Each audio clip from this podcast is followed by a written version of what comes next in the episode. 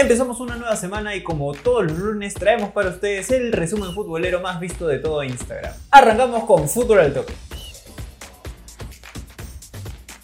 A nivel de fútbol peruano no hemos tenido mucho movimiento. Los clubes ya entrenan y se preparan para lo que va a ser el reinicio de la Liga 1. Por el momento todo marcha bien, así que que no cunde el pánico porque parece que el torneo arranca sí o sí en agosto. Farfán volvió al fútbol y volvió con gol. Tras la lesión y tras recuperarse del COVID, Farfán entró a la cancha y puso el empate en el minuto 86 y de esta manera salvó a su equipo el Lokomotiv de la derrota. Sin duda una gran vuelta para el 10 de la calle. A puro chocolate.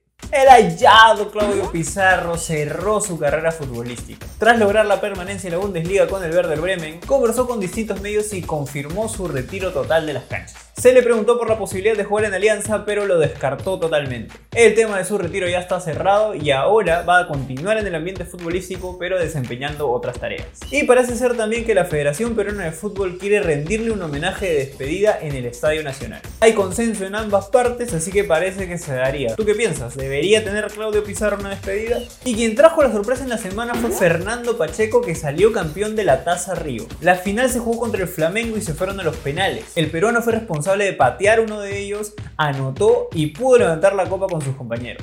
Sin duda es un triunfo importante y le suma muchísima experiencia al peruano. Imagínate ganarle al clásico rival, patear en una tensa tanda de penales y campeonar.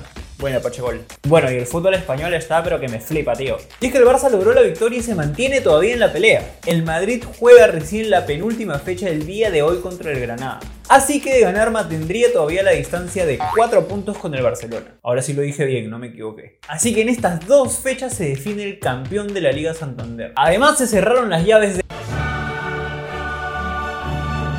Tenemos partidazos en agosto. El City recibió al Madrid, el Bayern al Chelsea, Juventus al Lyon. Y bueno, cada uno tiene sus favoritos y sus pronósticos. Lo único que sabemos es que el mes de agosto es purito fútbol. Y bueno, lo que siempre esperan, el partido de la semana. Por fin voy a dejar la Premier y vamos a dar el salto a la Liga Española. Y es que en esta semana se va a definir quién es el campeón, el Madrid o el Barça. Madrid enfrenta al Villarreal y el Barcelona a los Asuna. Los dos partidos se juegan a las 2 de la tarde y no te los puedes perder porque van a estar que queman. De ganar el Madrid se coronaría campeón de la liga. Si así no fuese tendríamos que esperar al domingo igual a las 2 de la tarde para ver quién es el campeón. Veremos, ustedes qué dicen, ¿la liga se va con los merengues o se va con los culés? Y bueno, no sé qué tan real es esta noticia, por eso la consideré como uno. Y es que aunque supuestamente Renato Tapia ya tiene todo cerrado con el Celta de Vigo, según su agente tendría también todo conversado con un equipo de la Liga Española que pelea a cupo de la Europa League. En teoría, con el cierre de la Liga Española, esta semana se debería definir el futuro de Tapia. Y la verdad que todos esperamos que llegue un club en el que se sienta cómodo y pueda cumplir todos los objetivos deportivos que él se ha propuesto. Y bueno, esto fue lo más relevante de esta semana que ya pasó. Ya sabes que puedes entrarles este video a todos tus causas peloteros para que no se pierdan ni una y ya nos vemos en el próximo Fútbol al Toque.